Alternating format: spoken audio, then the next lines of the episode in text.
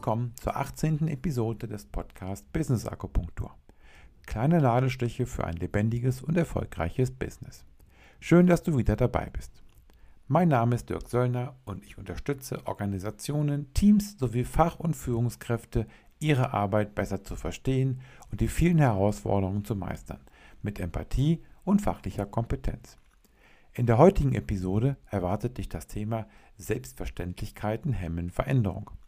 Ich spreche mit Marcel Bernard über Selbstverständlichkeiten und ihre Sichtbarkeit bzw. Unsichtbarkeit, über Vorteile und die Gefahren von Selbstverständlichkeiten, über den Zusammenhang von Bleistiften, Controlling und Selbstverständlichkeiten, über Menschen, Systeme und Spielregeln, formelle und informelle Selbstverständlichkeiten, Monopoly und die Selbstverständlichkeit von formellen und informellen Spielregeln, der Immunabwehr und Widerstand in Systemen, den Begriff Voranirren zwei Ebenen der Kulturveränderung und Heldentum in der Kulturentwicklung sowie über Praktikenputz, Kulturmusteranalyse, Tabus in Organisationen, Schuldige und Helden. Ich wünsche dir viel Spaß und inspirierende Eindrücke bei dieser Episode. Los geht es!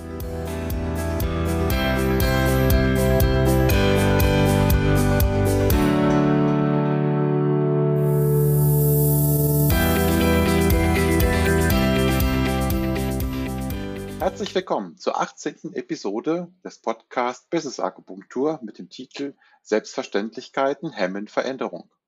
Ich freue mich auf dieses Thema und meinen Gast Marcel Bernard. Marcel ist spezialisierter Generalist für Persönlichkeits- und Organisationsentwicklung. Nach eigenen Worten ist er Problemliebhaber, Erkenntnisstifter, Knotenlöser und Klarheitsschenker. Marcel unterstützt Führungskräfte dabei, Abstand zum Führungsalltag zu gewinnen und aus unterschiedlichen Perspektiven auf ihre Organisation zu blicken. Mit seiner Hilfe erkennen sie Strukturen und Kulturmuster, die die Wertschöpfung behindern. So können sie eine wirksamere Organisation gestalten. Hallo Marcel, herzlich willkommen und vielen Dank für deine Zeit. Habe ich bei deiner Vorstellung irgendwas vergessen? Hallo Dirk, äh, schön, dass ich da sein darf. Äh, ja, eine Kleinigkeit, weil das alles, was ich da oben tue, mache ich zusammen mit ein paar Leuten bei Let's Lead. Insofern die, wenn meine volle Wirkung entfaltet sich zusammen mit meinen Kolleginnen und Kollegen von Let's Lead. Das wäre noch eine Ergänzung, die ich machen würde. Super. Ja, den, den Link auf die Firmenwebseite packen wir ja auch rein. Auch deinen Link auf LinkedIn packen wir in die Show Notes. Dann kann man da noch mal nachlesen. Sehr schön. Um, Marcel, meinen Gästen stelle ich zum Einstieg immer die Frage, was hast du gedacht, als du zum ersten Mal den Titel Business Akupunktur dieses Podcasts gehört hast? Hm. Ich denke jetzt mal zum ersten Mal drüber nach. also Business ist klar und Akupunktur kenne ich ganz gut, weil ich bin ein äh, Allergiker und vor über 16 Jahren hat mich ein Akupunkteur, hat mein Leben gerettet quasi, weil er mit Akupunktur meine sehr starken Heuschnupfen innerhalb von tatsächlich einer halben Stunde lang weggemacht hat. Mhm. Insofern habe ich eine sehr positive Verbindung mit dem Begriff Akupunktur und hat mit mir was mit Heilen zu tun. Also würde ich jetzt glauben zu sagen Business-Heilung. Cool. Ja, und wenn du so ein tolles Beispiel bist, dass jemand dein Leben damit gerettet hat, dann kann man ja vielleicht auch mit Business-Akupunktur Unternehmen retten oder Menschen retten im, im Unternehmenskontext. Na, bin ich mal gespannt. Ja, gucken wir mal. Ne? Sehr schön. Äh, ich bin mhm. auf dich aufmerksam geworden über einen interessanten Beitrag, den du bei LinkedIn geschrieben hast und der hat mich sofort angesprochen. Und ähm, aus diesem Beitrag heraus haben wir auch dann diese heutige e-, Episode vorbereitet. Der Titel ist ja Selbstverständlichkeiten hemmen Veränderung. Also äh, in diesem Podcast geht es, geht es ja häufig darum, kleine Nadelstiche zu setzen, ja, Business Akupunktur, um etwas zu verändern im positiven Sinne. Und ähm, in deinem Beitrag hattest du zu Beginn die Aussage, Selbstverständlichkeiten stehen Wachstum und Weiterentwicklung am meisten im Wege, weil sie zwei Eigenschaften haben. Kannst du das vielleicht mal kurz erläutern? Wir reden ja über Selbstverständlichkeiten als einen abstrakten Begriff, weil wenn wir das mal konsequent denken, dann wissen wir gar nicht, was die Selbstverständlichkeiten in unserem Leben sind, weil sie sind ja selbstverständlich. Also deswegen kann man das, glaube ich, nur negativ formulieren. Selbstverständlichkeiten erkennt man meist nur dann, wenn sie weg sind. Und das ist ja die ganze Beauty davon, dass wir davon reden, aber oft gar nicht wissen, was unser Verhalten, also entweder als Mensch oder auch als Organisation prägt, weil sie selbstverständlich sind. In dem Sinne gar nicht mehr im Blick unserer Beobachtung, im Blick unserer Reflexion. Man könnte auch sagen, das sind sowas wie Glaubenssätze eingepflanzte, das sind wie Dinge, die wir nicht mehr, über die wir nicht mehr nachdenken, weil ganz irgendwo mal drin eingebaut worden ist, so ist das. Und wenn wir philosophisch rangehen, dann gibt es in der Welt, in der wir leben, so ziemlich sehr, sehr wenig, wo man sagen kann, so ist das. Und ganz viele Selbstverständlichkeiten sind geboren und gewachsen in über 100 Jahren Wirtschaft, wo man geglaubt hat, so muss man Organisationen organisieren und Zusammenarbeit organisieren. Und deswegen sind Selbstverständlichkeiten einerseits gut, weil sie reduzieren Komplexität und gleichzeitig sind sie gefährlich, ich mache gerade Anführungszeichen in der Luft, sind sie gefährlich, weil sie eben einen Status quo festsetzen und wenn sich die Umwelt ändert, die teilweise Wachstum und Entwicklung behindern können. Weil sie waren mal vielleicht vor zehn Jahren gut, diese Selbstverständlichkeit, und sind deswegen auch zur Selbstverständlichkeit geworden. Aber vielleicht sind sie in neuen Kontexten nicht mehr so wirksam. Du hast ja schon gesagt, das Problem ist ja, dass sie äh, eigentlich nur schwer erkannt werden können und vor allen Dingen auch schwer benannt werden können. Ähm, das hast du ja auch gesagt. Das bedeutet, dass man sie eben sie nicht erkennt hm. Man erkennt sie erst, wenn sie nicht mehr da sind. Ähm, dann ist es ja teilweise für Organisationen schon auch wiederum zu spät, wenn sie nämlich ihre Selbstverständlichkeiten nicht erkannt und abgestellt haben, wenn sich draußen etwas verändert hat. Puh, zu spät weiß ich nicht. Dafür ist mir das gesamte Wirtschaftsding zu komplex. Also um einfache Kausalitäten zu sagen, das kann ich nicht beurteilen. Ich glaube, dass es nur, dass Selbstverständlichkeiten oft Wachstum behindern und manchmal kann das auch dazu führen, dass das zu spät ist, was immer das genau heißen mag, ob die dann insolvent gehen oder vom Markt verschwinden. Aber sie sind etwas, was im operativen Alltag stark wirkt, aber nicht spürbar ist, also nicht erkennbar ist. Und dann, glaube ich, braucht es eine besondere Übung und das kann die Organisation nicht selber tun, um sie zu erkennen. Und da liegt eben ein, der, der Hase im Pfeffer begraben, meiner Meinung nach. Ja, Marcel, du hast in deinem Beitrag noch eine zweite Eigenschaft erläutert oder angesprochen. Kannst du die mal ganz kurz ähm, darauf mal eingehen?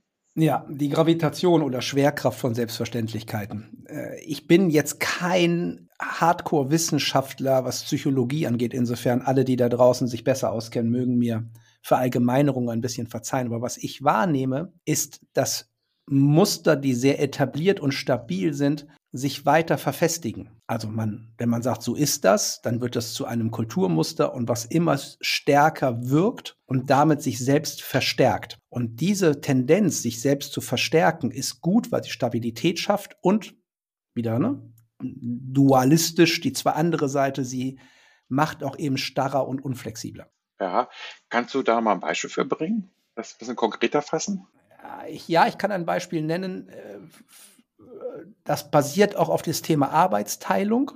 Also wir glauben ja, dass Arbeitsteilung eine Selbstverständlichkeit ist, wenn man eine Organisation aufbaut und ein Manager fragt, wie organisiere ich die?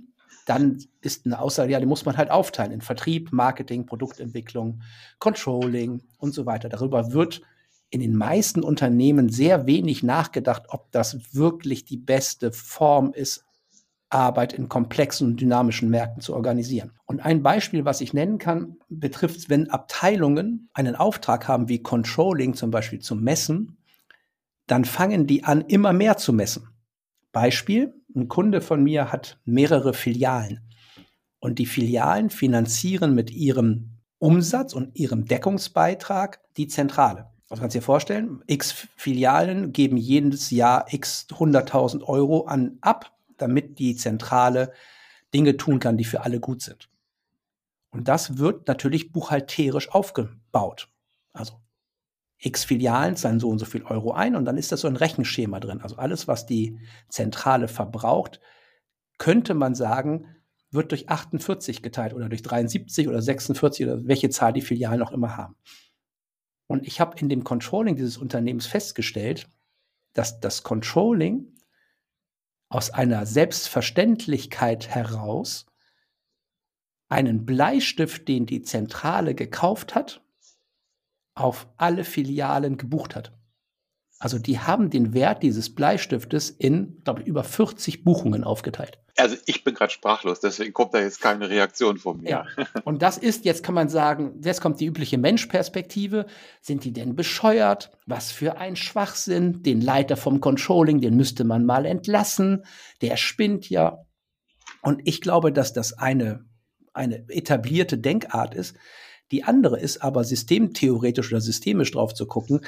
Das Spiel, die Spielregel des Controlling lautet, so präzise wie möglich zu kontrollieren. Und wenn man das nicht, wenn man dieser Tendenz nicht Einhalt gewährt, dann macht eine Controlling-Abteilung eben genau das. Sie kontrolliert so präzise und detailliert und granular wie irgend möglich. Und dass das immer aufgeteilt wird auf Kostenstellen, wird dann einfach automatisiert auf alles angewendet. Und so ist es entstanden und dann ist das irgendwann der Geschäftsführung bekannt geworden, die haben natürlich auch die Hände über den Kopf zusammengeschlagen, aber dadurch ist es in diesem Falle, ja, durch so eine so starke Übertreibung, ist das ins Bewusstsein gerutscht und hat dann auch etwas ausgelöst, wo man gesagt hat, diese Selbstverständlichkeit macht ja so in dieser Form gar keinen Sinn. Und dann konnte man auch drüber sprechen. Das finde ich insofern interessant, weil äh, das, was du angesprochen hast als Beispiel, zeigt ja, das musste jemand von außen aufzeigen. Ähm, weil ja die Controlling-Abteilung selber für sich, wenn ich dein Beispiel jetzt nochmal weiterdenke, nicht auf die Idee käme, zu überlegen, ob es sinnvoll ist, einen Bleistift wirklich auf diese X-Filialen aufzuteilen. Also diese Selbstverständlichkeiten, wie du gerade gesagt hast, ist ja eine, gewisse Schwerkraft dabei, die verselbstständigen sich. Jetzt gibt es äh, Menschen, die von außen drauf gucken und so etwas aufzeigen. Hast du auch erlebt, dass da äh, vielleicht äh, mal intern mal rausgefunden hat, hey, wir müssten bei dieser Selbstverständlichkeit so ein bisschen stoppen oder ein bisschen zurückgehen? Ja, also es gibt immer in vielen Unternehmen ja Prozesse, die sich selbst auch auf den Prüfstand stellen. Das ist in jeder Organisation unterschiedlich. Ich glaube sehr wohl, dass das auch aus intern heraus feststellbar ist, nur sehr viel schwieriger oft als von außen. Also der Aufwand ist sehr hoch und es erfordert schon besondere Prozesse, das hinzukriegen und das zu tun. Und dafür muss man ja zuerst als Top-Führungskraft erstmal verstehen, dass es die Selbstverständlichkeiten gibt. Und dann braucht man noch Werkzeuge, über die wir ja vielleicht auch heute noch sprechen werden. Werkzeuge, damit ich mir selbst auf die Schliche komme. Und das kann ich quasi proaktiv machen, aber in diesem Falle ähm, von diesen Filialisten war es ja nicht so, dass die sich gefragt haben, na, haben wir im Controlling irgendwelche Selbstverständlichkeiten? Lass uns doch mal gucken. Mhm. Ja. Sondern eine, ein, ich, wenn ich es jetzt negativ formuliere, ein Auswuchs dieser Gravitationskraft im Controlling poppte irgendwann hoch und war dann so absurd, weil du hast ja gesagt, du bist sprachlos und jedem, dem ich die Geschichte erzähle, sagt, ist ja Wahnsinn. Durch die Absurdität der Selbstverständlichkeit ist sie dann bemerkbar geworden, weil sie dann so weit weg von dem ist, was man sinnhaft tun würde, dass sie dann aufgefallen ist.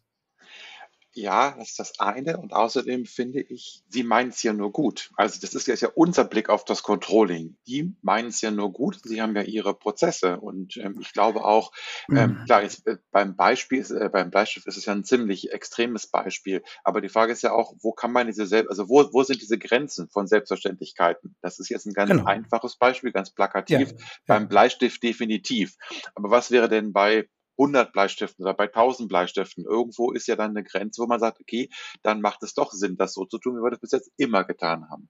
Genau. Und ich, ich will nur einen Punkt ergänzen, weil du sagtest, Sie meinen das ja gut und mein Satz wäre, es meint es ja gut. Weil wir ja ganz stark in diesen, ne, die Menschen meinen das ja gut. Ich glaube, die Menschen meinen es grundsätzlich fast immer gut, egal wer. Aber das Spiel, Controlling mit seinen Spielregeln, die ja auch dem Controlling mitgegeben wurden. Und jetzt kommt ja die Aufgabe der Geschäftsführung rein oder der Leute, die eine Organisation grundsätzlich gestalten, die haben eben auch das, ist, wenn ich es negativ formuliere, diesen Auswuchs selber organisational quasi angelegt. So, die haben das ja be nicht bewusst, aber es ist angelegt. Also es ist folgerichtig, dass ein Controlling-System so denkt. Obwohl du, wenn du jetzt die einzelnen Menschen im Controlling fragen würdest, ob das Sinn macht, einen Bleistift durch x Kostenstellen zu teilen, mache ich meine Wette, und das war auch in dem Unternehmen so, dass keiner, der im Controlling arbeitet, im 1 zu 1 Gespräch gesagt hat, ja, das macht total Sinn, die haben alle das totaler Wahnsinn. Ja, totaler stimmt. Irrsinn. Die ja. haben es trotzdem gemacht. Ja, also ich lerne ja bei meinem Podcast auch immer etwas und jetzt lerne ich da vielleicht mal mit meiner Sprache präziser zu formulieren und nicht sagen, sie meint es ja gut, sondern wirklich es. Also das System mhm. meint es ja gut und das System will das so oder ja. also zumindest geht in diese Richtung. Ja. Sehr schön. Ja, wir sind ja bei dem Thema Selbstverständlichkeiten und du hast in deinem Beitrag bei LinkedIn zwei Typen von Selbstverständlichkeiten aufgeführt, formelle mhm. und informelle. Können ja. wir da mal ein bisschen drauf eingehen?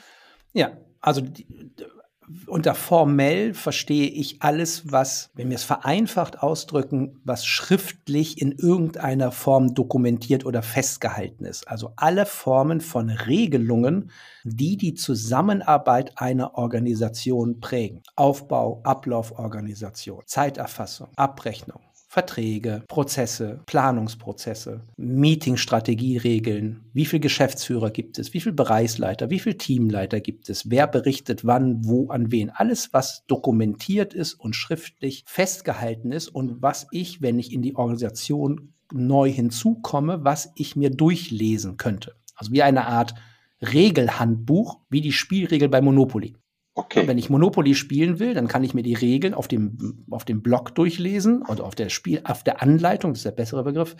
Und dann habe ich ein ganz gutes Bild im besten Falle, wie ich Monopoly spiele. Das sind die formalen Regeln. Und weil wir über Selbstverständlichkeiten reden, reden ganz viele dieser formalen Spielregeln sind für viele Top-Manager selbstverständlich. Ich mache mal in Klammern gewesen. Mhm. Zum Beispiel mit so und so viel Mitarbeitenden braucht man dann eine Führungsebene. Immer noch eine sehr etablierte Selbstverständlichkeit, eine pyramidale Organisation zu bauen, wenn die Organisation wächst. Wir erleben das auch, in, ich erlebe das in Startups, die sich professionalisieren, dann fangen die an, sofort so zu denken. Also Beispiel, wenn du eine Geschichte hören willst, ich hatte eine, eine, eine, Agentur als, als Kunden, die waren 18 Mitarbeitende groß, also kamen an die Situation, dass sie nicht mehr alles jeder selbst machen konnte und suchten, versuchten sich zu professionalisieren. Und die Geschäftsführer im besten Sinne und Wissen und Gewissen haben sie, Achtung, drei Abteilungsleiter installiert. 18 Leute, drei Geschäftsführer, drei Abteilungsleiter. Und dann haben die Abteilungsleiter sprechen mit Geschäftsführern, synchronisieren sich gespielt und haben sich auf einmal nur noch beschäftigt. Mhm. Es gab fast mehr Häuptlinge als Indianer. Also das ist so ein Beispiel von formalen Selbstverständlichkeiten. Lass uns da noch mal kurz ähm, ja. einhaken. Ich habe noch ein paar Fragen dazu. Ähm, also das erste, das heißt, wenn ich das richtig verstanden habe, eine formale Selbstverständlichkeit ist eben, dass man Führungsebenen einziehen muss. Zum Beispiel. Nee, ja. meint man ja, glaubt. Das ist der Glaubenssatz. Glaubt, ja, also das ist der Glaubenssatz. Ja.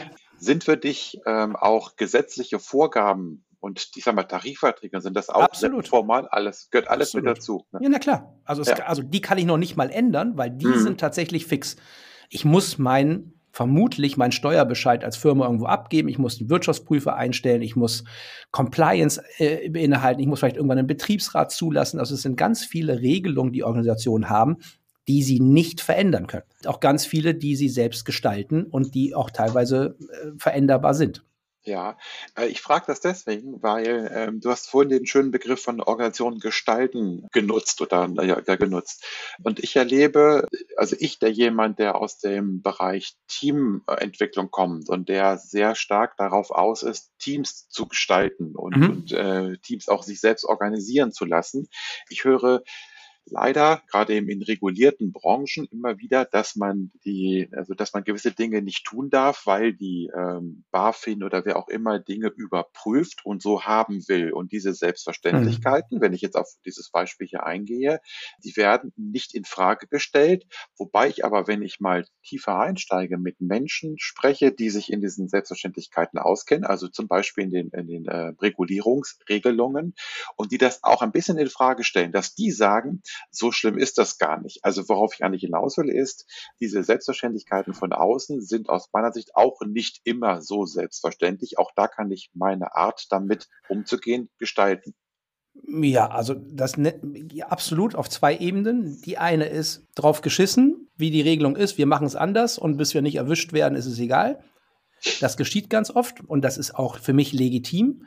Und die andere nenne ich Hinterbühne. Mhm. Das heißt, ich spiele für das Finanzamt X oder für die Behörde Y und tue aber auf der Hinterbühne ein bisschen was anderes und schiffe drumherum und sage, ja, das machen nach außen hin, schreiben wir die DIN-Reports so, die, na, wir müssen die DIN 17, 15, 18 erfüllen, dann füllen wir das aus, aber wenn wir im agilen Projekt arbeiten, packen wir die zur Seite und danach haben wir ein bisschen mehr Arbeit und dokumentieren das so, wie es die Regelung will, aber eigentlich arbeiten wir anders zusammen. Und dieser Regelbruch, der findet permanent statt und ist auch ein Ausverhandeln und auch ein Risiko, ne, was die Organisation eingeht, wenn sie von außen kommende Regelungen, ich sag mal, biegt oder nicht 100 Prozent erfüllt.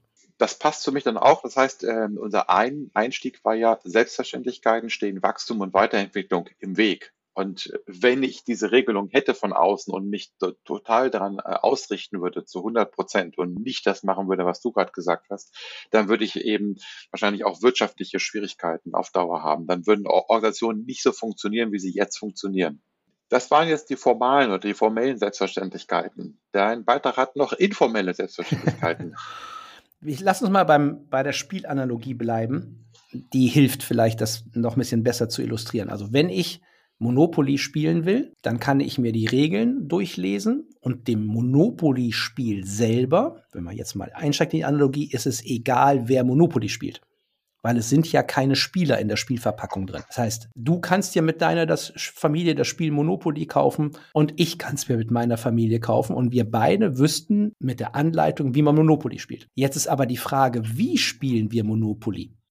Kann sein, dass du in deiner Familie Monopoly spielst und ihr lacht alle dabei und seid top gelaunt und äh, ihr neckt euch und habt eine Menge Freude und äh, ihr gönnt dem anderen den Erfolg und sagt, ach guck mal, jetzt hast du mich fertig gemacht, ich hab nichts mehr und du hast alles, ich find's super. Ist ja möglich. Kann sein, ja. dass in meiner Familie es Krieg gibt. ja du Arschloch, das mir alles weggenommen, ich hasse dich, ich finde dich doof, wie kannst du das machen? Oder dass wirklich harter Ehrgeiz reinkommt, hoher Wettbewerb, dass wir miteinander nicht gemeinsam verlieren können und uns danach nach jedem Monopoly-Spiel in Grund und Boden streiten. Also ist die Frage, wie spiele ich das formale Spiel?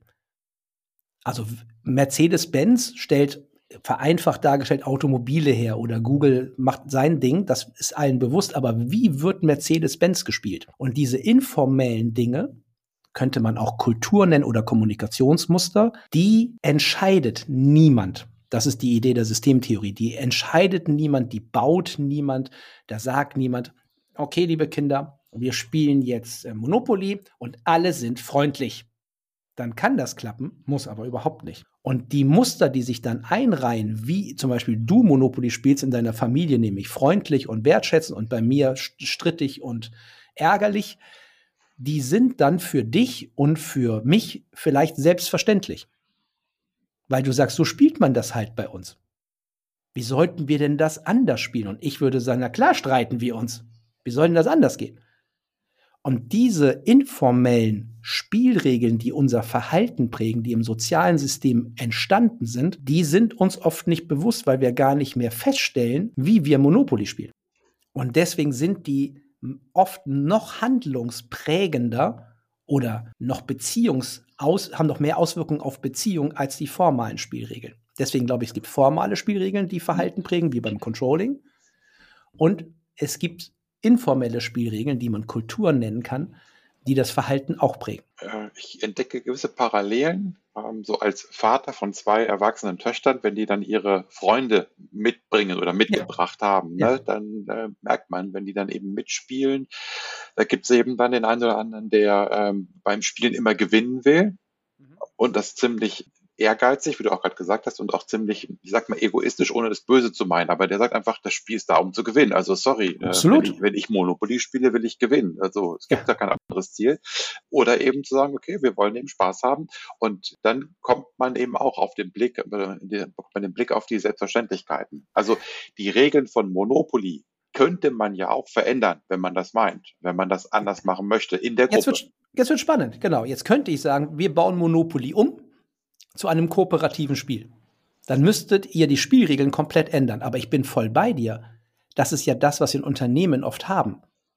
Die Geschäftsführung oder wer auch immer appelliert an die Mitarbeitenden, seid, du weißt vermutlich, was jetzt kommt, seid mutiger, seid engagierter, seid wertschätzender, seid mehr Teambuilding, Zusammenarbeiten der. All diese Appelle werden permanent in die Organisation gepackt. Das ist das Gleiche, als wenn ich in deine Familie oder in meine, wo wir Monopoly spielen, sagen, jetzt sei doch mal partizipativ, gib doch mal ab. Lass uns doch mal alle gemeinsam gewinnen. Und dann gibt es einen legitimen Satz, der würde lauten, hör mal gut zu, Marcel, privat bin ich bei dir, ich bin voll auf Teilen aus, aber wenn ich Monopoly spiele, hast du dir mal die Spielregeln durchgelesen? Das Spiel kann ich nur gewinnen, wenn ich Egoist bin. Ich kann dieses Spiel nicht gewinnen, wenn ich abgebe. Das ganze Spiel ist auf Egoismus aufgebaut. The winner takes it all. Und dann jemanden einen Vorwurf zu machen, dass er nicht abgibt, ist für mich zynisch. Ja, und wenn ich das übertrage auf Unternehmen, Du hast ja von, von formalen, formellen Selbstverständlichkeiten auch schon gesprochen. Wenn es natürlich, ich sag mal, Bonusregelungen gibt, wenn es Gratifikationen gibt für einen persönlichen Erfolg, dann ist es genauso unsinnig zu sagen, seid doch mal kooperativer, genau. weil dann bin ich ko kooperativ und der Kollege heimt die Belohnung ein. Absolut. Ja, ja. das ist, gibt diesen schönen Satz, ne, sag mir, wie du mich misst, ich sag mir, wie ich, wie ich mich verhalte. Ja. Und da gibt es eine wunderbare und jetzt kommt ja das, das klingt jetzt so ein bisschen vielleicht negativ, aber da entsteht ja auf einmal ein Raum, der für Menschen mit viel Verantwortung in Organisationen ein wunderbarer ist. Weil wenn ich mir ganz viele Menschen in Organisationen angucke, die ständig appellieren und immer enttäuscht sind, warum es sich denn nicht ändert. Und man kann menschliches Verhalten halt nicht bestimmen. Man kann nicht entscheiden, du kannst deine Töchter nicht sagen, sei mal nett. Das geht nicht. Kann sein, dass sie es macht, kann sein, dass sie es nicht macht. Und meistens hassen Menschen es, wenn jemand ihnen sagt, ändere dich mal. Aber was ich entscheiden kann mit meiner formalen Macht als Führungskraft, sind die formalen Spielregeln. Das ist ein Geschenk. Ich kann die wirklich einfach entscheiden. Du sagst gerade Einzelincentivierung. Ich kann sagen, wir schaffen Einzelincentivierung ab und wir incentivieren nur die gesamte Mannschaft. Das kann ich als Chef entscheiden. Und jetzt kommt diese Selbstverständlichkeit wieder rein. Wenn ich oft mit Geschäftsführern rede, dann stoße ich da auf Widerstand, weil die sagen, wie, das, wie soll denn das anders gehen? Dann fehlt ihnen Wissen und das auch eine Selbstverständlichkeit mit drin, wie kann ich Organisationen anders bauen? Und die ketzerische Frage, die ich die manchmal stelle, ist, wenn die sagen, ja, die Leute sollten mal mehr Mut haben, meine Gegenfrage lautet, wie würde eine Organisation strukturell aussehen, in der niemand Mut haben muss? Dass du für Mut appellieren musst, ist ein Signal, dass deine Organisation eigentlich krank ist. Und so wie könntest du eine Organisation bauen? Genau, wie kannst du eine Organisation bauen, in der niemand, ist das jetzt schwarz-weiß, ein bisschen idealistisch, in der niemand mutig sein muss? Und dann ändert sich das Spiel. Man hört auf, an den Menschen zu arbeiten, sondern arbeitet mehr an den formalen Spielregeln, weil die im Gegensatz zu den informellen entscheidbar sind. Die informellen sind nicht entscheidbar und kausal prägbar ich habe zwei Punkte. Mit dem kausal prägbar vielleicht als zweiten Punkt. Ich wollte noch mal auf den ja. ersten Punkt eingehen. Wenn der Geschäftsführer oder der das Management entscheidet, wir schaffen die Einzelincentivierung ab, dann kommen da aber auch informelle Selbstverständlichkeiten zum Tragen, weil ja Menschen in dem Unternehmen gelernt haben, damit umzugehen und die sagen, ja. naja, wenn, wenn ich nicht mehr alleine belohnt werde, dann warte ich es mal ab, wer da was tut jetzt. Also genau. die nehmen sich alle zurück, oder? Ja, jetzt, äh, es gibt diese beiden Blicke, deswegen bin ich so ein bisschen äh, haarspalterisch, verzeih mir bitte. Die Menschen lehnen sich nicht zurück oder wehren sich dagegen, sondern das System. Jetzt können wir mal zurückgehen auf, ein, äh, auf das Thema, ganz kurz, wenn du magst, auf das Thema Menschenbild. Wenn du in der Welt fragst, wer will Krieg? Machst eine Umfrage, eine weltweite Umfrage unter knapp 8 Milliarden Menschen. Meine Wette ist, 99,9 Prozent ein paar Bekloppte gibt es immer, aber 99,9 Prozent vermutlich werden sagen, ich will keinen Krieg. Ja. Und wir haben viel Krieg in der Welt. Schon seit Urzeiten immer Krieg gehabt. Wenn ich jetzt in einer Unternehmung frage, wer will schlechte Meetings, wer will unproduktive Arbeit, wirst du, was wirst du hören? Niemand, Niemand will das. Ja. So, und deswegen ist, wenn wir, deswegen ist diese Idee des sozialen Systems, also das soziale System von den Menschen zu trennen, ist klug, weil wir damit diesen üblichen und etablierten Blick auf, wer ist schuld und wer ist der Held, den wegpacken und sagen, die Menschen verhalten sich quasi immer nach diesen Spielregeln. Und wenn ich jetzt eine strukturelle Änderung mache, indem ich die Incentivierung aufhebe, dann passiert etwas in dem sozialen System, nämlich es wird irritiert. Und wenn man sich das soziale System wie ein Lebewesen vorstellt, dann will dieses Lebewesen, was es will, leben. Also in sozialen Systemen geht es nur um Anschlussfähigkeit, aber nicht um Moral. Nur weiter existieren. Auch wenn du sagen würdest, das, was sie da machen, ist moralisch nicht gut, das interessiert das soziale System nicht. Mhm. Also du kannst dir vorstellen, ein soziales System ist wie ein Feuer. Ein Feuer will brennen und ob du da eine lebende Katze reinschmeißt oder ein Scheit Holz, ist dem Feuer völlig wurscht. Hauptsache es brennt. Genau, und du merkst jetzt, bei uns kommt sofort die Moral, das Bild, du kannst doch nicht eine Katze ins Feuer werfen, bist du irre, so, ne? Aber das ist für das Feuer, ist das wurscht. Und wenn wir jetzt formal was ändern, dann hat das System sehr vereinfacht ausgedrückt Angst, dass es nicht weiter existieren wird.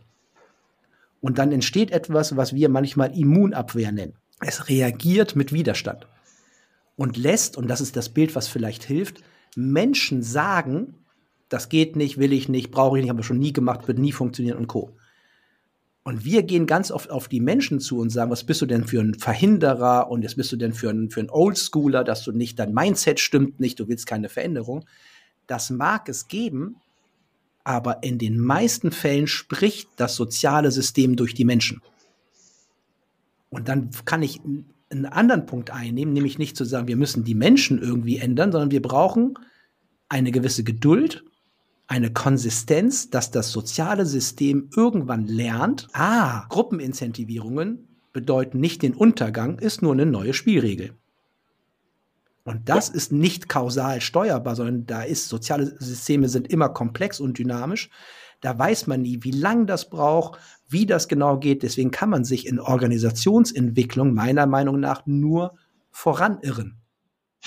Ja, äh, Gutes Wort, voranirren. Ja, das stimmt schon. Ja, ähm, und damit ist auch mein zweiter Punkt erklärt. Also ähm, dann hatte ich dich vorher missverstanden, weil ich okay. würde auch sagen, man kann eine Kultur schon beeinflussen, man kann sie auch gestalten, aber nur eben, indem man die Rahmenbedingungen verändert, also indem man am System arbeitet. Das, das passt. Ja, ja, ja, also das ist der Satz, den ich ganz oft selbst immer sage, damit ich einen Gegenpart mache zu dem großen Trend, Kultur gestalten zu können. So, mhm. Es gibt viele Berater und hunderte von LinkedIn-Posts, die darauf, das ist ja, klingt immer gut, wir müssen die Kultur gestalten, da kann man Tonnen von Geld reinstecken. Wenn ich das genauer betrachte, gibt es für mich zwei unterschiedliche Ebenen, um etwas in der Kultur zu verändern. Das eine ist strukturelle Änderung, also entscheidbare Entscheidungen durchzuführen. Und das andere ist aber auch und dass ich das sage, ist eher ungewöhnlich, ist der Faktor Mensch. Also den außen vor zu lassen, ist auch zu kurz gesprungen.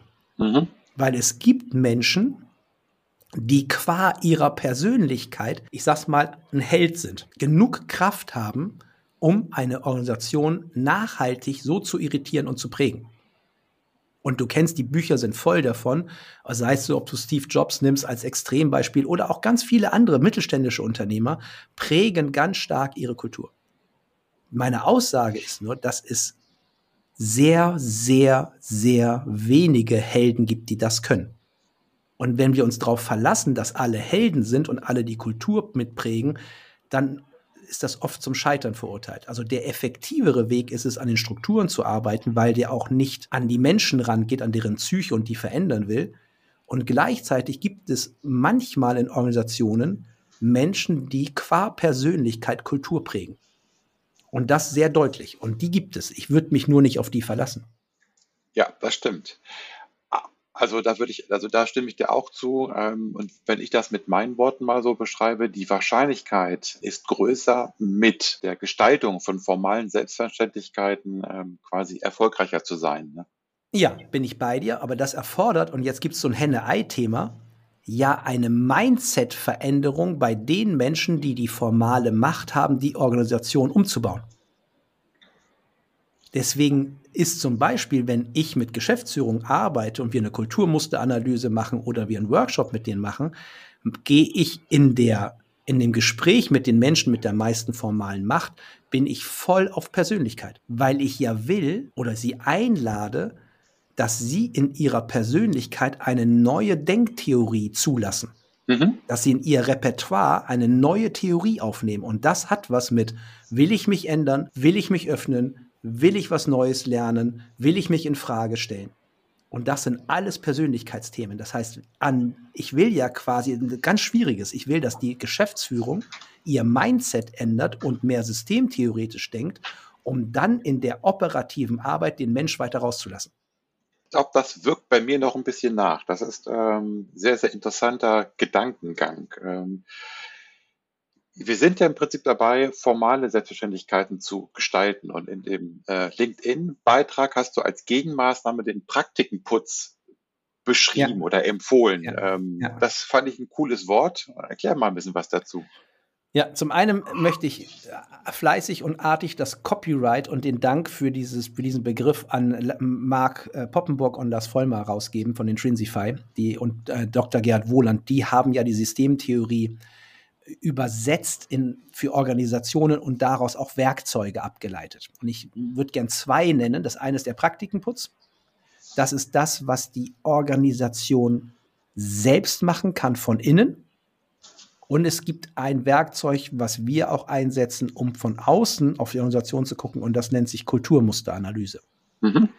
Aber wir wollten ja erstmal zum Praktikenputz. Der Praktikenputz ist das kann man mechanisieren, also das kann man in einen Prozess gießen, betrachtet, also bedeutet, dass sich die Organisation ihre Management-Techniken und Praktiken regelmäßig zum TÜV schickt. Wir machen eine Planung so. Unsere Planung sieht so aus. Wir, die Leute schicken ein, wir reichen ein, dann wird das verdichtet, besprochen, in Excel getan, so und so kalkuliert. So, nehmen wir mal den Planungsprozess für das jeweilige nächste Geschäftsjahr. Der ist super oft eine Selbstverständlichkeit. Praktikenputz würde bedeuten, die Geschäftsführung und ich sag mal, alle relevanten Führungskräfte oder Mitarbeitende, die mit dem Planungsprozess zu tun haben, treffen sich und gucken sich mal genau an, wie dieser Prozess aussieht. Vielleicht, im besten Falle wird er sogar aufgezeichnet. Man kann sowas auch Inventur nennen was genau geschieht da eigentlich, dass der mal visualisiert wird. Und zwar, meine Einladung ist nicht am Rechner auf so einem kleinen 13 oder 27 Zoll Bildschirm, sondern am besten auf einer großen Papierwand oder einem großen Flipchart, also auf so, dass man Abstand, also räumlichen Abstand gewinnen kann, um das Ganze zu sehen. Dann gucke ich mir den an und dann allein schon mit dem Dokumentieren, wie dieser Prozess als Ganzes aussieht, welche Implikationen der hat, wie kompliziert der vielleicht sich durch die Verfettung und Selbstverständlichkeit, durch diese Gravitation, wie kompliziert und komplex der vielleicht schon geworden ist und wie einfach er vor 20 Jahren mal war. Allein das ist schon oft eine, eine wertvolle Erkenntnis. Und dann stelle ich mir im Kern zwei grundsätzliche Fragen zu dem Prozess. Die erste Frage kommt aus dem Bereich, trägt dieser Prozess zur Wertschöpfung bei?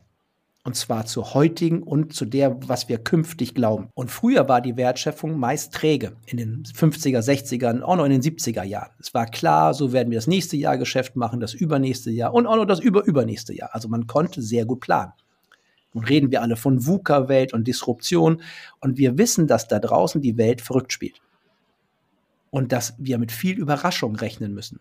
Also könnte eine Frage sein, ist dieser Prozess noch in der Lage, mit den Überraschungen des Marktes umzugehen und unsere Wertschöpfung dementsprechend auszurichten. Und das ist eine Diskussion, eine Prüfung, eine kritische Prüfung. Und die zweite Frage, die ich meist noch spannender finde, referenziert auf die informellen Selbstverständlichkeiten, nämlich auf die Kultur. Entspricht dieser Prozess den Werten und der Kultur, die wir uns wünschen? Und ich habe bewusst Planung genommen, weil ganz oft steht in Unternehmen, Vertrauen als oberster Wert. Ich kenne kaum ein Unternehmen, wo das nicht irgendwie draufsteht. Und dann kann ich mir angucken, ist dieser Planungsprozess, drückt der strukturell Vertrauen aus? Die meisten Planungsprozesse sind meiner Meinung nach institutionalisiertes Misstrauen. Und dann kommt ein ganz spannender Punkt, nämlich ein Gespräch, wo die Führungs- oder die Verantwortlichen zu diesem Prozess sich offen austauschen, trägt er zur Wertschöpfung bei? Ist der noch gut für den Markt, den wir gerade haben? Und entspricht dieser Prozess unseren gewünschten Werten? Und dann geht oft, kann man sich selber reflektieren und dann gucken, hm, wenn die Antwort Nein lautet, könnte ich sagen, okay, was machen wir denn dann? Ja. Und dann geht's los. Dann geht's los. Also, jetzt können die Hörenden mich nicht sehen, aber die hätten mich ganz laut nicken sehen sozusagen, weil das ist genau auch mein Thema. Also ich bin dann, komme so ein bisschen mehr aus der, aus dieser Variante, dieses wirklich zu visualisieren, also Value Stream Mapping oder Wertstromanalyse wirklich zu mhm. tun. Das ja. noch ein bisschen detaillierter und dann auch mit, mit Kennziffern zu arbeiten. Aber wir sind jetzt ja genau, genau nicht dabei, sondern sind bei diesen beiden Fragen, die ich sehr, sehr interessant finde und die beiden wichtigen Punkte.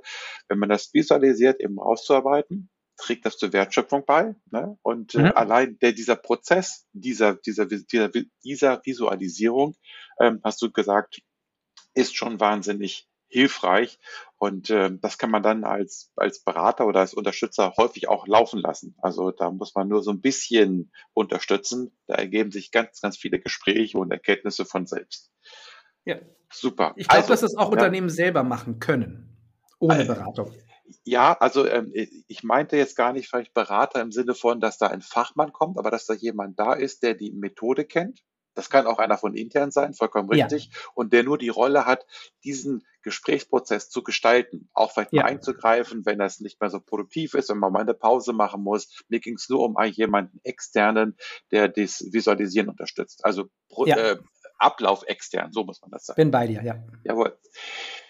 Sehr schön, das war der Praktikenputz. Äh, du hast eben noch äh, die Kulturmusteranalyse angesprochen. Ich glaube, da kriegen wir auch noch rein. Von mir aus gern. Die Idee ist, dass viele dieser, besonders der informellen Kulturmuster mit den formellen zusammen eben von Organisationen nicht gesehen werden. Es sind Selbstverständlichkeiten und oft sind sie tabuisiert.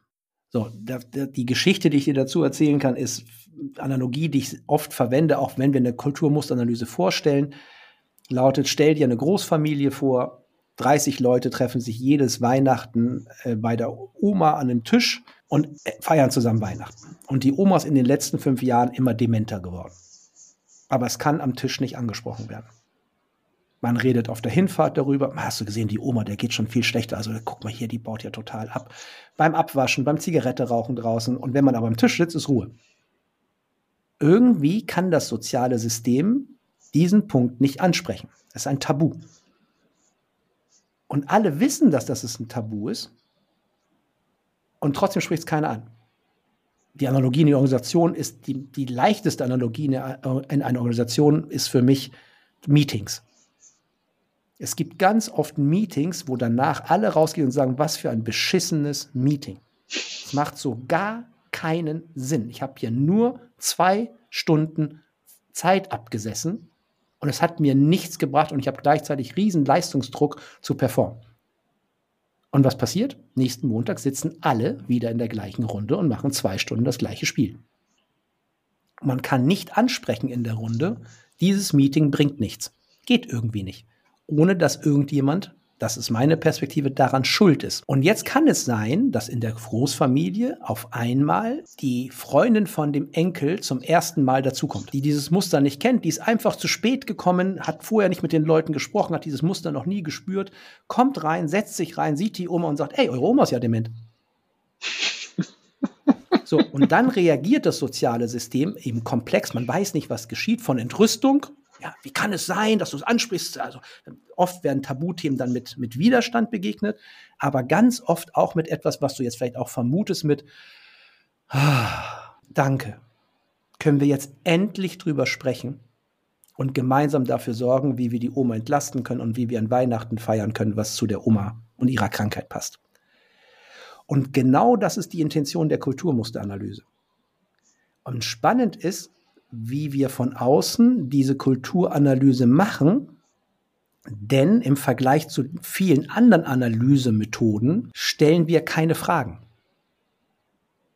Warum machen Fragen stellen keinen Sinn? Weil es ja Selbstverständlichkeiten sind und uns die niemand die Tabus sagen kann. Und deswegen hat sich die, die klugen Leute von Wohland und Co. ausgedacht, dass die von außen verkettete Gespräche führen, nennen die das. Und das bedeutet vom Ablauf her, dass der Berater oder das Beraterteam mit der Geschäftsführung sich hinsetzt und sich von der Geschäftsführung die Wertschöpfung erklären lässt. Und das dauert auf zwei, drei Stunden, bis die Berater, also wir, wirklich verstanden haben, wie verdient dieses Unternehmen Geld.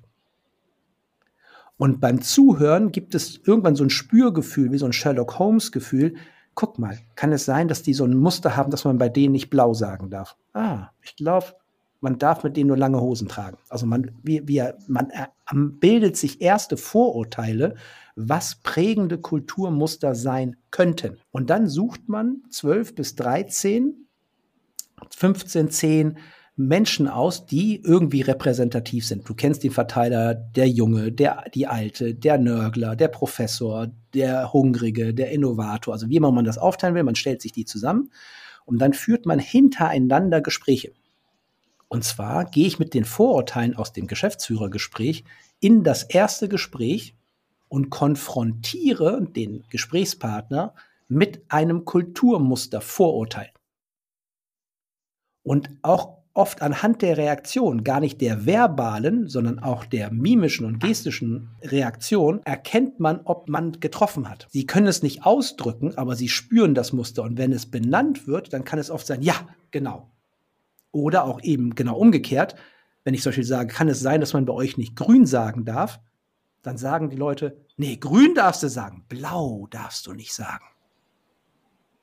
Und das ist die Idee, Vorurteile, Kulturmuster durch verkettete Gespräche immer mehr zu falsifizieren, zu verdichten und zu verifizieren, um nach 10, 12 Gesprächen, wenn man die, wenn man das gut macht, da brauchst du ein bisschen Übung für, gibt es eine Art Bild, und das ist oft ziemlich stabil, welche prägenden Kulturmuster inoffiziell die Organisation prägen. Und auch formal, die kann man mit, bauen wir mit ein, aber ganz stark geht es auch um so informelle Muster. Und dann werden diese Muster in einen Bericht gegossen und der wird einem möglichst großen Kreis der Organisation vorgetragen mit ein bisschen Theorieimpuls, dass man den einordnen kann, so Systemtheorie, dann wird der vorgetragen und das nennen wir, wir bringen die Kulturmustervorurteile in die öffentliche Kommunikation und irritieren das System, damit sie besprechbar werden.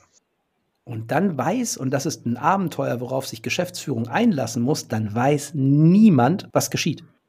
Aber das System kommt in Wallung und wird irritiert und ist dann diskutiert und bespricht darüber. Und wenn man das gut tut, ist das oft ein ganz wichtiger Schritt, weil dann die Organisation ihre Selbstverständlichkeiten überhaupt mal sieht und über sie sprechen kann. Du hast mich sprachlos erlebt. Also sonst greife ich ja immer mal ein und, unter, und unterbreche, ähm, aber hier habe ich so viel rausgezogen eben. Das war ein sehr wertvoller Beitrag oder eine sehr wertvolle Erläuterung. Ähm, ja, freut mich. Und ähm, finde ich super cool. Also es ging ja schon damit los, dass du gesagt hast, man fragt nicht. Ja, also das ist ja so für mich als, als Coach, der durch Fragen führt, ja. äh, durch Fragen ja. Menschen ähm, reflektieren lässt. Es war schon mal der erste Punkt, wo ich gesagt habe, hoppsa, jetzt bin ich aber mal gespannt, wie das dann äh, wirklich hm. funktionieren soll. Klingt für mich total plausibel. Klar, sonst äh, würde das, äh, würdest du es ja nicht machen. Und ähm, auch die, die Quellen, die du genannt hast, sind ja auch äh, sehr, sehr gute Quellen, sehr, sehr hilfreich. Also ich will nur mit der Frage noch was ergänzen, Dirk. Also ja. ich habe jetzt eine Kulturmusteranalyse gemacht mit einem Partner von uns, der eher aus der beratenden, coachenden Ecke kommt und er sagt, natürlich muss ich fragen, wo ist der Unterschied? Die können mir das auch so nennen. Ich glaube, es ist nicht schwarz-weiß. Ich mhm. mache das zum Beispiel so, dass ich mit Vorurteilen anfange und dass ich auch sehr stark diesen Prozess enttabuisiere. Mhm. Ich sage denen das so, wie ich es dir erklärt habe, erkläre ich es jedem Gesprächspartner. Mhm. Ich sage denen, ich möchte mich mit dir auf die Spurensuche machen nach Mustern, die du nicht kennst. Und ich baller dir Zeug an den Kopf und ich werde an, an deinen Reaktionen merken und spüren, ob wir auf der richtigen Richtung sind. Und am Ende frage ich natürlich auch, wenn das Gespräch, das dauert eine Stunde bis anderthalb, wenn wir warm sind und Vertrauen da ist und Öffnung da ist, dann frage ich natürlich auch, habe ich irgendwas vergessen? Mhm. Gibt es irgendein Muster, was du vermutest, was auf der Metaebene euch spielt? Und dann gibt es auch manchmal sehr wertvolle Hinweise von Menschen, die eben in der Reflexionsebene dann es schaffen, rauszukommen aus dem Operativen und in Spielregeln denken. Und das ist dann quasi wie schon eine Art Beratung und Coachingleistung, weil die ja schon sich mit mir üben, nicht in diesem klassischen Muster Schuldiger und Helden zu reden, weil damit geht es immer los. Mhm. Es läuft nicht, weil der Peter, der Peter ist so ein komischer Typ. Also über den Peter können wir jetzt lange reden. Und ich verbiete immer und sage das, wir reden jetzt anderthalb Stunden lang nicht über Menschen. Mhm, ja. Das ist sehr irritierend für die Leute. Das, was du eben angesprochen hast, kann ich nachvollziehen. Das ist klar, man braucht ja auch ein bisschen Erfahrung, um diese ja. Analyse durchzuführen. Und es gibt da eben nicht schwarz-weiß, stimme ich dir auch zu. Äh, es gibt ja auch im Coaching so äh, Strömungen, die von provozierendem Coaching sprechen. Ne? Da, also, ja. machst du ja genau den, genau den anderen Weg. Also du provozierst ja die Menschen, um sie sozusagen mhm. aus sich raus, rauszuholen oder da wirklich Dinge ähm, ah. anzutriggern. Ne? Ja, ist spannend. Äh, kennst du dich mit äh, gewaltfreier Kommunikation aus? Ja. Okay, bei der GfK, ich habe so eine Ausbildung mal gemacht, eine der wenigen in meinem Leben. Der, der, der, bei der GfK gab es etwas, wo ich sehr skeptisch war, das nennt sich empathisches Vermuten. Und ich war immer der erste Überzeugung, dass das ja manipulativ ist, wenn ich eine Vermutung äußere. Also mhm. wenn ich jemandem zuhöre und sage, mach dich das wütend dass dann ich den anderen prime und manipuliere und ihn dazu einlade zu sagen, ja, ich bin wütend. Und die gesamte Erfahrung, die ich auch danach gemacht habe, ist, dass empathisches Vermuten und ich würde in der Kulturmusteranalyse das Präsentieren von Vorurteilen fast ähnlich in die gleiche Schublade tun, nicht zur Manipulation führt, sondern zu einer Hilfe zur Klärung. Nein, ich bin nicht wütend, ich bin traurig. Oder ja, ich bin wütend.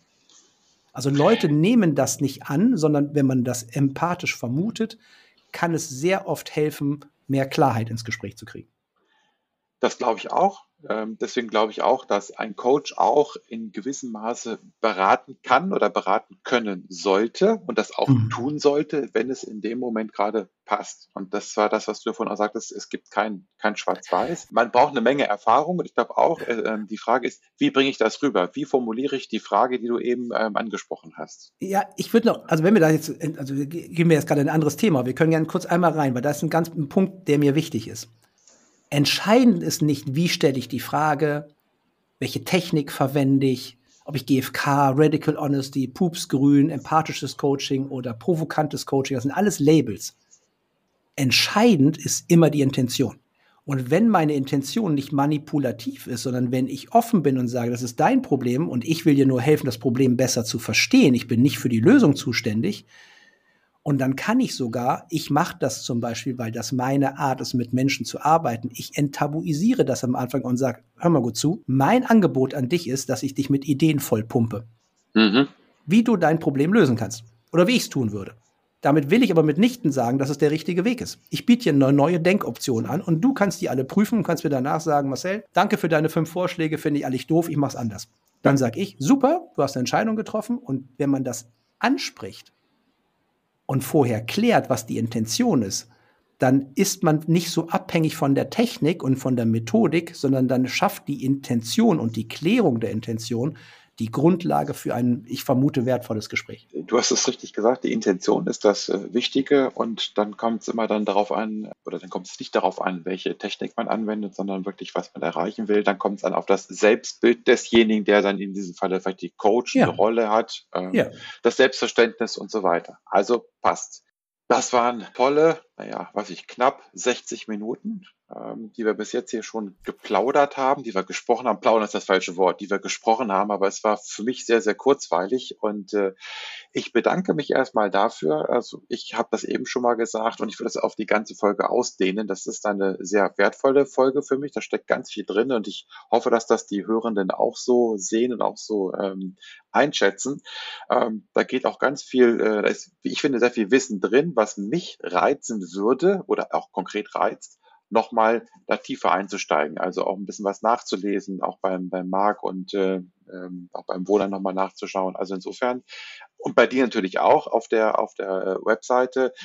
Ähm, hast du noch ein paar Punkte? So irgendwie so etwas, was du noch nicht angesprochen hast, so eine Art Schlusssatz, also irgendetwas, wo du sagst, so, das war's jetzt hier. Das will ich euch noch mitgeben. Also Punkte habe ich noch 1,5 Millionen, die wir aber jetzt nicht ansprechen, weil das ist ein Riesenfeld, was mich sehr interessiert und sehr breit und vernetzt ich kann noch zum Abschluss, vielleicht ist das eine Schlussidee, was ganz Praktisches anbieten für Führungskräfte, die jetzt vielleicht zuhören, nämlich eine andere Fragestellung, wenn man dysfunktionales Verhalten, jetzt ein bisschen Berater spricht, also wenn man in, bei seinen mitarbeitenden Kollegen Verhalten feststellt, das man doof findet. So, um es mal flapsig auszudrücken. Die, wie lautet die Standardfrage? Die lautet immer, warum ist der Peter denn so? Und in der Kaffeeküche und dann zu Hause mit der Frau wird gesprochen, so, sag mal, der Peter, boah, der geht mir so auf den Sack, der ist immer so und der war bestimmt als Kind so und so und so und so und so und so. Also wir gucken auf die Psyche und probieren zu verstehen, warum dieser Mensch sich von seiner Psyche so verhält. Und ich biete eine andere Frage an, die in meiner Wahrnehmung für viele Führungskräfte ein Gamechanger ist, nämlich warum ist das Verhalten der Person sinnhaft, schrägstrich folgerichtig? Warum verhält sich diese Person richtig im Rahmen, in dem sie sich bewegt? Und wenn man sich diese Frage stellt, öffnet sich ein gigantischer Raum, den ich für sehr menschenfreundlich und wertschätzend halte, am Verhalten zu arbeiten und nicht an der Person. Mhm. Und das ist eine schöne, saubere Trennung. Das lasse ich jetzt so stehen. Das kommentiere ich gar nicht. Das ist so gut. Das lassen wir so stehen. Ich bedanke mich bei dir, Marcel, für die Stunde. Jetzt haben wir eben fast eine Stunde und äh, hoffe, dass das auch den Hörenden äh, so gut gefällt. Vielen Dank. Danke dir.